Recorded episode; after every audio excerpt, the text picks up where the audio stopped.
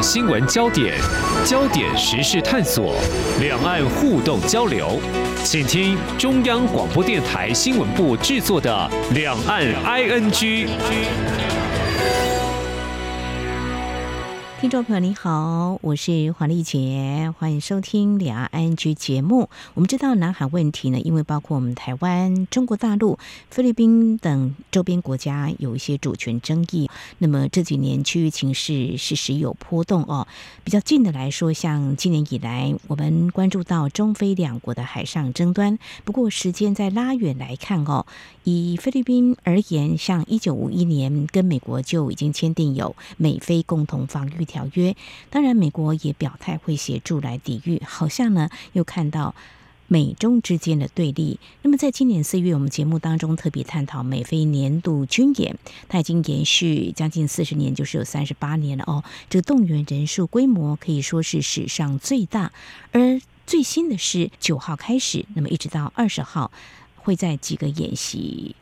呃，地点当中有一些啊、演习的项目，那么其中有个地点是还蛮接近台湾，只有不到一百公里。尤其这次演习成员除了美菲两国之外呢，我们看到媒体披露，包括日本、韩国、英国都有。我们怎么样来观察这一次军演行动显示的讯息？嗯，当然可能还是有剑指中国的意味哦。不过美中两国元首在下周可能会在美国旧金山举行的亚太经济合作会议 （APEC） 进行场边会晤。好像这个气氛也不宜弄得太不好哦。怎么样来观察这相关的情势的牵动变化？我们再度邀请国防安全研究院中共政军与作战概念研究所副研究员黄宗鼎来观察探讨。非常欢迎副研究员，您好。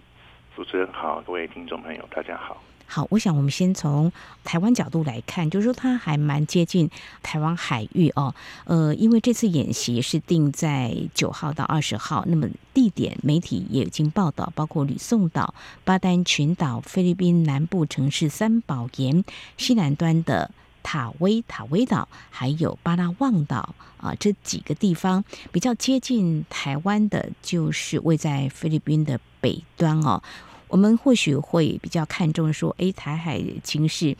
呃，很紧张嘛，哈。所谓紧张，就是因为共机扰台啊，这样的情况是不断的哦。那选择在接近台海区域来演习，呃，是对防卫台湾安全也释出一定的讯号，或者说有哪些的关注面向是可以来观察的呢？就是这次演习的地点是在菲律宾的领土跟水域。不过，因为位置十分接近台海，哈，确实对于台海呢有所关注，那也有些影响。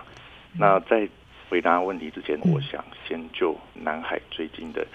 情况来，跟大家分享哈。特别就是中国在南海呃实施所谓这个呃宣传战哈，在一些专有名词上面呢，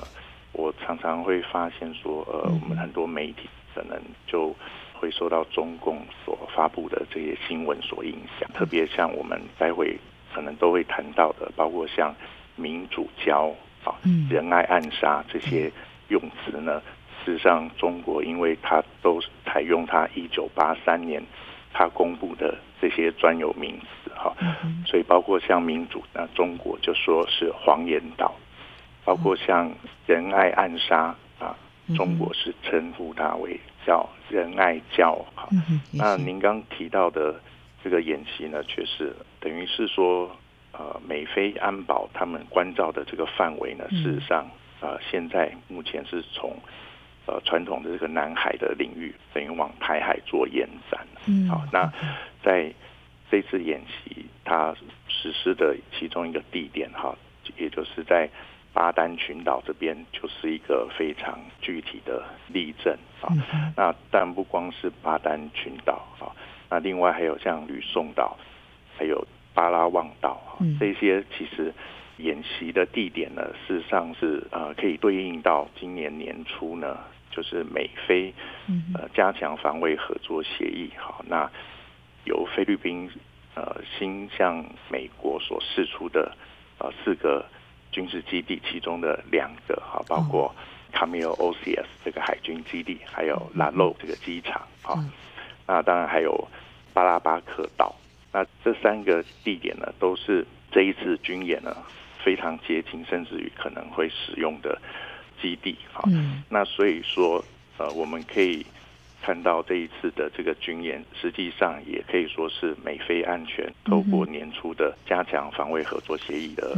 升级之后的一个产物。那我们看到巴丹群岛，特别就是主持人刚提到，离台湾非常近，哈，那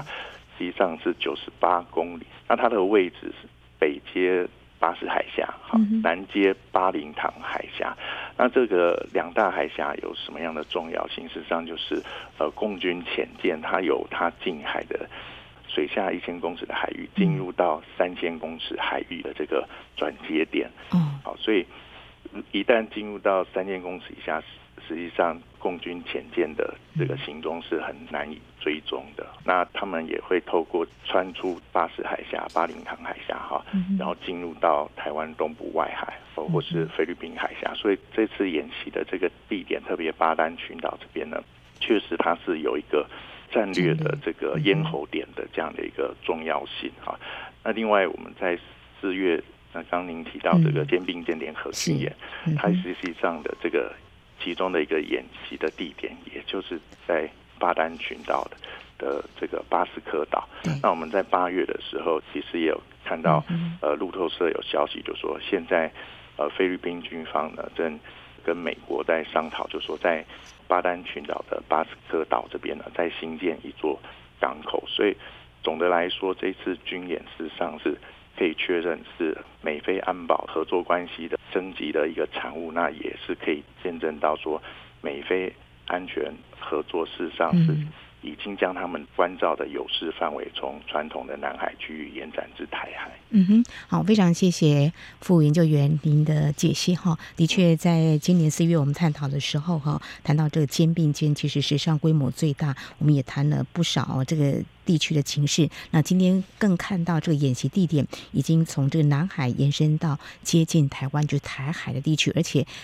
美菲呢，已经更具体落实有四个，就是啊，菲律宾开放美国港口或军事地点，另外还有认知作战的部分。我想这是媒体要特别关注在用词的部分。呃，也的确呢，在这个无形当中呢，就会受到中国大陆的一个影响哈。好，那提到这里呢，就是这个美菲海上战事合作，这也是媒体特别有这样的一个形容。当然也是美菲之间，他们特别针对啊某些成员。就是来演习的一些对象，呃，其实已经演习了六年哦。这个部分的话，当然可能也可以来看，他们每年举行这个海上战事合作，会有一定的人数。不过重点就是说，这次还有日本跟韩国他们的角色哦，还有他们的参与的意愿，要怎么样来看？是不是有共识联盟的力量在加强？可以这样来解读吗？嗯，是。这个观察确实非常的精确哈。嗯，那现在这次的这个海上战事演习呢，当然还是以美菲成员为主啊。那不过我们看到的日本跟韩国呢，另外都有大概五十名的这个陆战队成员来参与。那与去年的海上战事合作演习来看的话，日韩呢当时是。以这个观察员的身份来参与，那这一次呢，就是跟美国一样的这种位阶来与菲律宾来投入海上战事演习，所以它也是一个非常值得观察的，就是说，除了美菲的这个同盟关系的推进之外呢，美日美韩他们的同盟关系基础之上呢，也投入到这一次以菲律宾岛屿啊海域为演习重点的这次演习当中哈，那我们可以分别来看，就是说韩国跟日本他们为什么会呃想要参与这个演习哈？那从南韩这边来看的话，呃，近期就是大家可以注意到，在四月二十六号的时候，美韩的元首进行了会面，当时就达成了要扩大吓阻的效力的共识哈。那具体的有很多推动的。指标跟我们这次演习的有关的其中之一，就是要广泛的参加演习哈。嗯。那也就是不只是美韩哈，嗯，甚至于美韩日啊，乃至于更多的这个国家一起来参加啊相关的这个军事演习。所以这一次韩国的参与，也可以说就是在呼应刚提到四月二十六号那个美韩元首会面的这个共识哈。那就日本这边来说呢，更是如此哈。那我们先前看到日本自卫队跟菲律宾的军方就达成所谓互惠准入协定这个谈判哈，已经在呃这个呃推动当中了哈。那早先的消息是说，呃十一月初的时候，嗯呃日本首相岸田文雄访问菲律宾，那就会呃更具体的跟小马可斯达成这个共识。所以现在我们看到日本的这个自卫队成员哈，这个。主要是陆战队的成员来参加这一次的演习，那可以说明说，菲律宾跟日本的互惠准入协定事实上已经谈判已经达成一个阶段性成果了哈。嗯，那这是涉及到呃人员往来交流的部分。另外，呃，在武器上面，我们也可以看到，在这个岸田文雄呃访问菲律宾之后呢，那日本又追加了大型的这个巡逻船哈。嗯，那在原先的十二艘上面又要再追加五艘哈，那另外一方面，日本在二零二二年它修订国家安全保障战略哈，也透过一个所谓政府安全保障能力强化支援啊，这个 OSA 的这个制度要提供菲律宾海岸呃监视雷达哈，所以总的来说呢，这一次的演习哈，但是在人员方面呃交流合作的成果。但另外一方面，我们也可以看到，就是说日本跟菲律宾他们之间的这个安全合作的进程呢，哈，事实上一方面是涉及到装备武器的部分，哈，另外一方面在人员交流方面也已经有相应的提升了，甚至我们可以从更高层次的安全架构来看，哈，就是说美国在。今年六月十六的时候呢，他的国家安全顾问哈，跟菲律宾的国家安全顾问都汇集于东京哈，日本。嗯嗯、那也就是说，三国的国家安全顾问呢，也就呃日后三国的这个呃双边安全合作呢，又达成一些新的共识哈。嗯、那也就是说，我刚前面讲到，呃，不光是美国跟日本，或者说美国跟呃菲律宾或美国跟、嗯南韩，那在作为美国的这些同盟国，他们之间也有相应的这个安全关系的这个合作升级。那呃，最明确的、最具体的安全合作的这个标的呢，就是实施多边联合的这个演习。哈，所以总的来说，这一次演习，我们看到日本跟韩国陆战队员很具体的投入，可以见证到。同盟与同盟之间关系的升级，那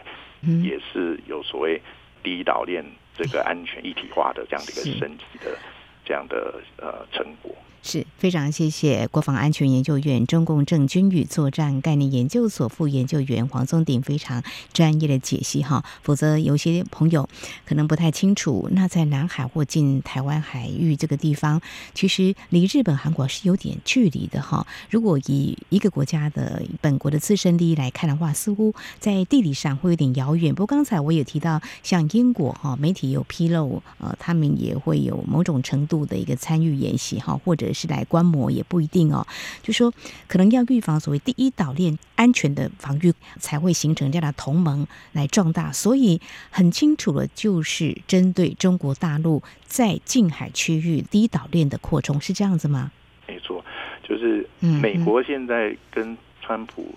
时期的这个印太战略比起来哈。嗯当时主要是透过单边主义的方式来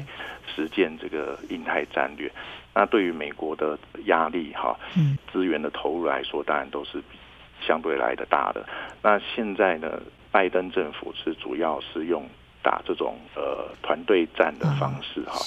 透过相关盟国的协力，然后分摊预算或者说人力，在这种具有共同的威胁。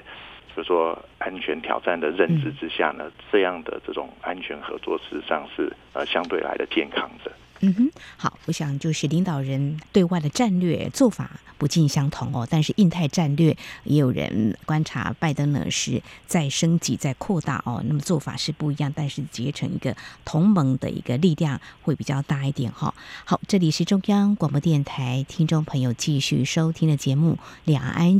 那么节目接下来继续请副研究员从这样子的面向来探讨中国大陆跟菲律宾之间的关系哈，呃。其实，在政治上的互动往来还是有的哈。像菲律宾的总统去年上任之后呢，也是有到中国大陆去。访问嘛，哈，那美国方面的官员在今年年初也有到菲律宾这边，但是呢，在海上有一些碰撞或是摩擦，倒是有不少哈。比较近的，就是在上个月的时候是有一些呃情况的哈。怎么样来看这个中非之间，好像这样的一个意外的擦撞频频不断的，这几年都有，这是什么样的问题呢？嗯。这个当然就是连锁效应所致哈。去年的八月，中国对台湾所实施的啊所谓啊环台军演哈，其实是一个很大的一个刺激哈。那也就是在那个背景之下呢，呃，菲律宾表达了就是说，那一旦台海日后发生冲突的情况下呢，他很。呃，有意愿就是说，将它的这个基地设施来提供美军来做使用啊。那最具体的就是我们刚提到，就到了今年呃年初的时候，在二月的时候呢，美菲两国就进一步的去核定了有新的四个基地，那日后有危机来提供美军做使用。就我们刚提到的，在这样的发展之下呢，那么中国也看到美菲。安全合作关系，或是说啊，美菲共同防御条约，它关照的这个范围跟区域哈，那居然是从传统的南海那往台海这边延伸，所以对中国来说，它能够牵制啊美菲这样的一个关照点往台海延伸这样一个态势呢，恐怕是呃要在南海这边给菲律宾呃更多的压力或刺激。那让菲律宾不要配合美国，把这个关照点啊拉到台海，所以我们可以从今年年初就看到，就是说中国开始在啊南海，特别就是靠近菲律宾的这个海域，好，在他所占有的岛礁附近这边，将他的所谓飞带行动好升级为我称之为灰带行动二点零，好，那呃一点零跟二点零大大概差在哪里呢？事实上。呃，早先的这个中国在南海回带行动，那基本上是就他所自占的这个呃海上敌务来进行，包括填礁造岛啊，或者说一些军事化或基地化啊，乃至于在这些所占的岛礁的周边海域呢，来对抗美军的南海航行自由活动。但是今年我们可以看得很清楚，就是说中共相关的这些呃灰带行动，它。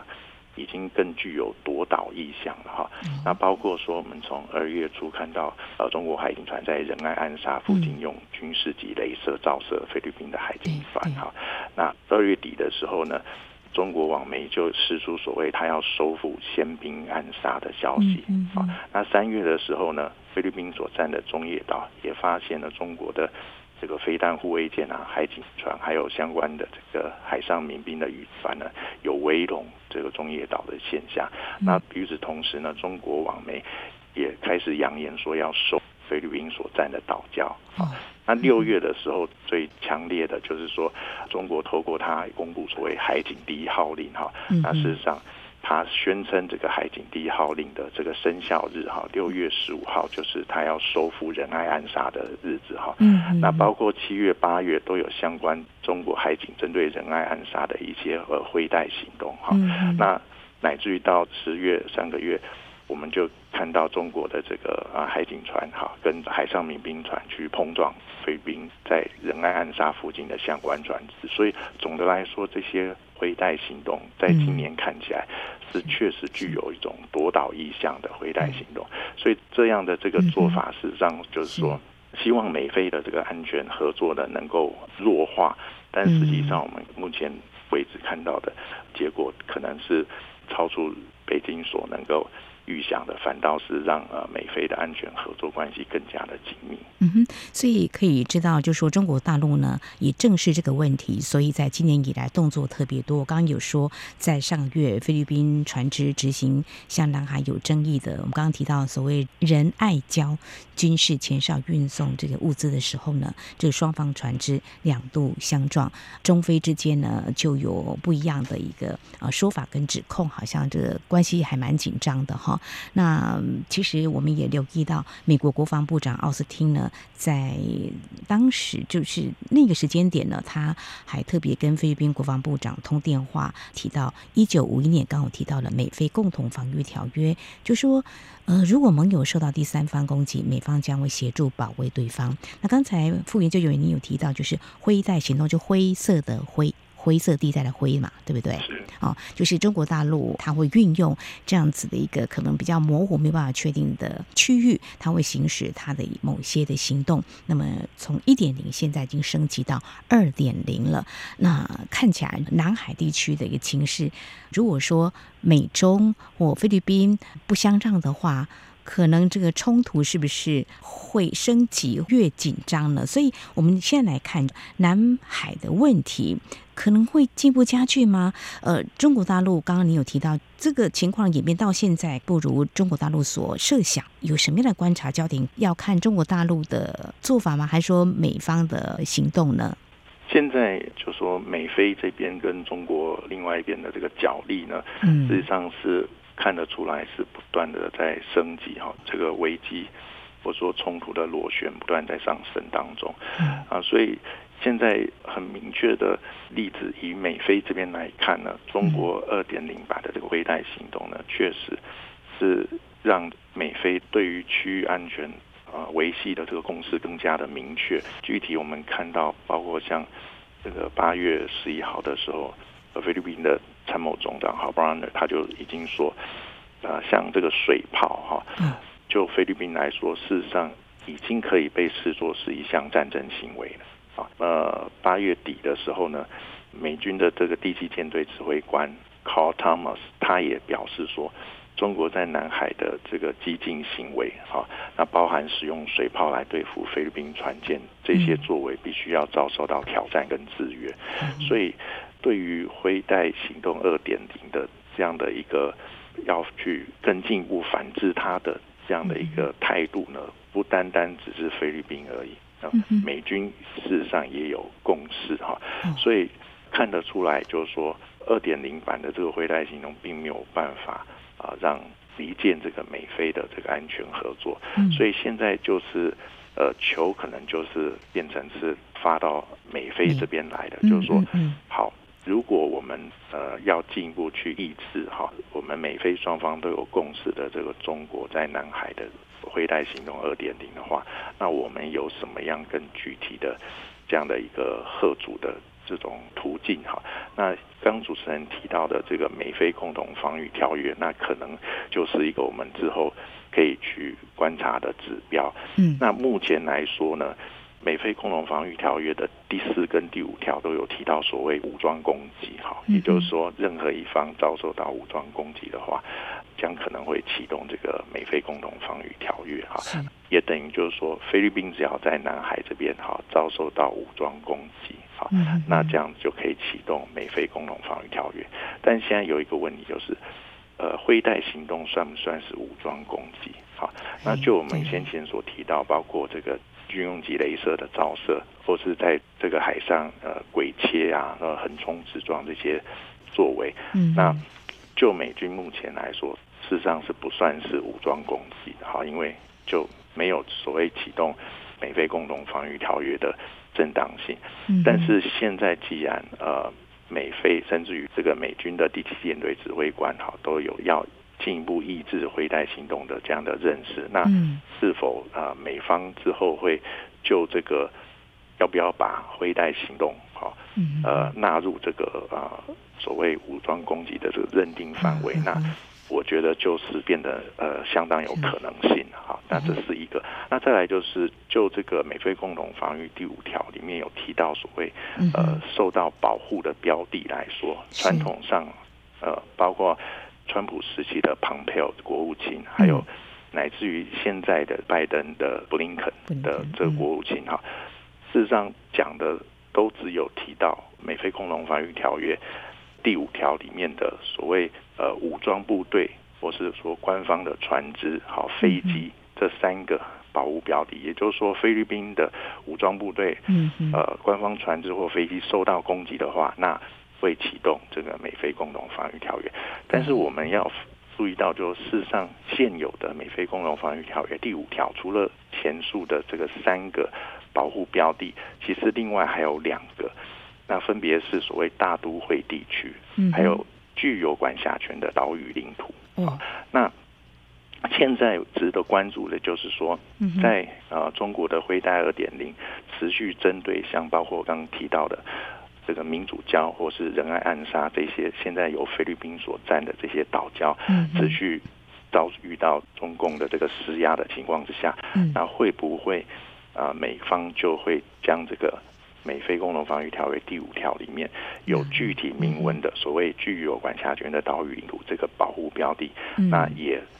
放在日后。这个美方国务院啊，这个正式的外交声明当中，好，那如果把这个具有管辖权岛屿也放在外交声明当中的话，那显然就是